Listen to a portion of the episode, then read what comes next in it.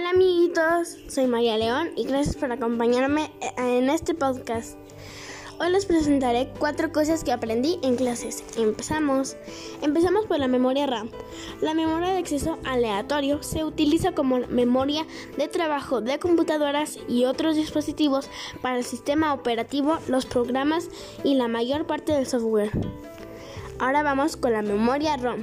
La memoria de solo lectura, conocida también como ROM, es un medio de almacenamiento utilizado en ordenadores y dispositivos electrónicos que permite solo la lectura de la información y no su escritura independientemente de la presencia o no de una fuente de energía. Ahora vamos con las unidades de almacenamiento.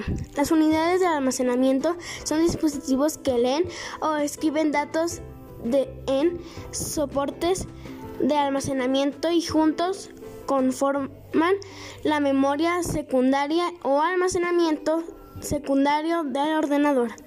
Ahora vamos con el código binario.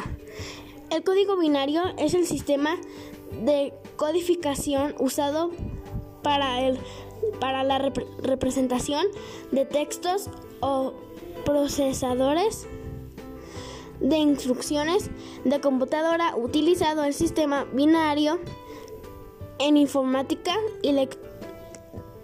y, telecomunicaciones.